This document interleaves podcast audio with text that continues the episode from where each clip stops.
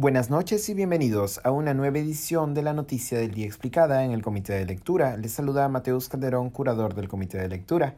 Mientras el presidente Castillo continúa reuniéndose con líderes políticos a puertas del voto para la admisión a debate de una moción de vacancia en su contra, un reportaje periodístico que defraudó las expectativas de la oposición podría terminar brindando un inesperado apoyo al mandatario. El jueves pasado, Pedro Castillo hizo pública la convocatoria a diferentes líderes políticos cuyos partidos cuentan con representación en el Congreso. Si bien se señaló que las conversaciones girarían en torno a la reactivación económica, lucha contra la pandemia, acciones de respuesta frente al sismo ocurrido en Amazonas y estabilidad política y gobernabilidad, la convocatoria de Castillo fue rápidamente asociada a la votación de la admisión a debate de la moción de vacancia por incapacidad moral en su contra, presentada por Patricia Chirinos de Avanza País. La propuesta de Chirinos, recibida fríamente en un origen, fue ganando tracción y apoyo entre los legisladores en los días posteriores, a la par que se destapaban diversos escándalos y tensiones con el Ejecutivo.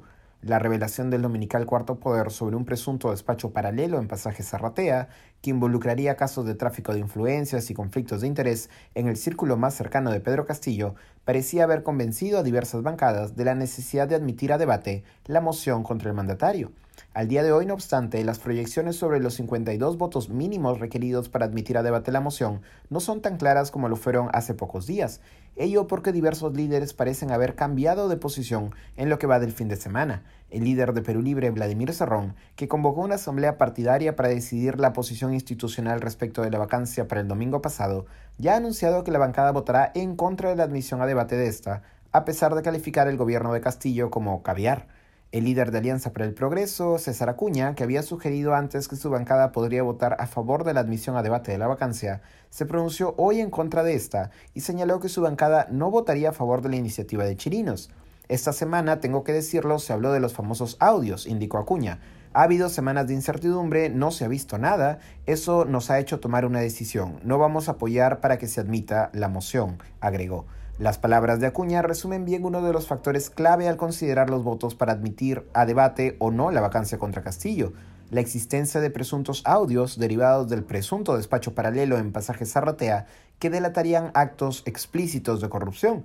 El dominical Cuarto Poder promocionó para ayer, domingo, la emisión de un audio en el que un interlocutor pide apoyo en medio de una gran crisis presentado sin contexto la promoción de Cuarto Poder, que superponía el fragmento del audio sobre un video del presidente ingresando a la casa de Breña de noche, motivó diversas especulaciones.